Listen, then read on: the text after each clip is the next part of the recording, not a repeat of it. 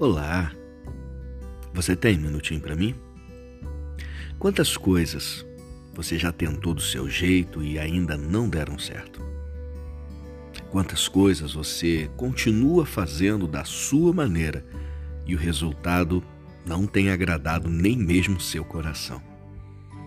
Em uma pescaria frustrada, onde os discípulos não apanharam nada durante uma longa noite, eles seguem uma ordem de Jesus Jesus manda eles jogarem a rede do outro lado, e ao jogarem a rede do outro lado, a pesca fica conhecida para toda a história como a pesca maravilhosa.